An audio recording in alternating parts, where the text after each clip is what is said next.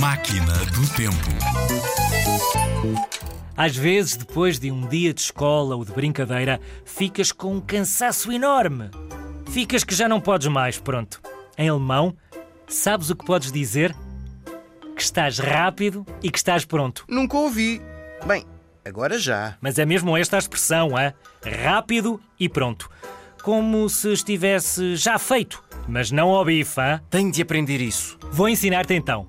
Em alemão diz-se Ich bin fix und fertig. Estou rápido, estou pronto. Ich bin fix und fertig.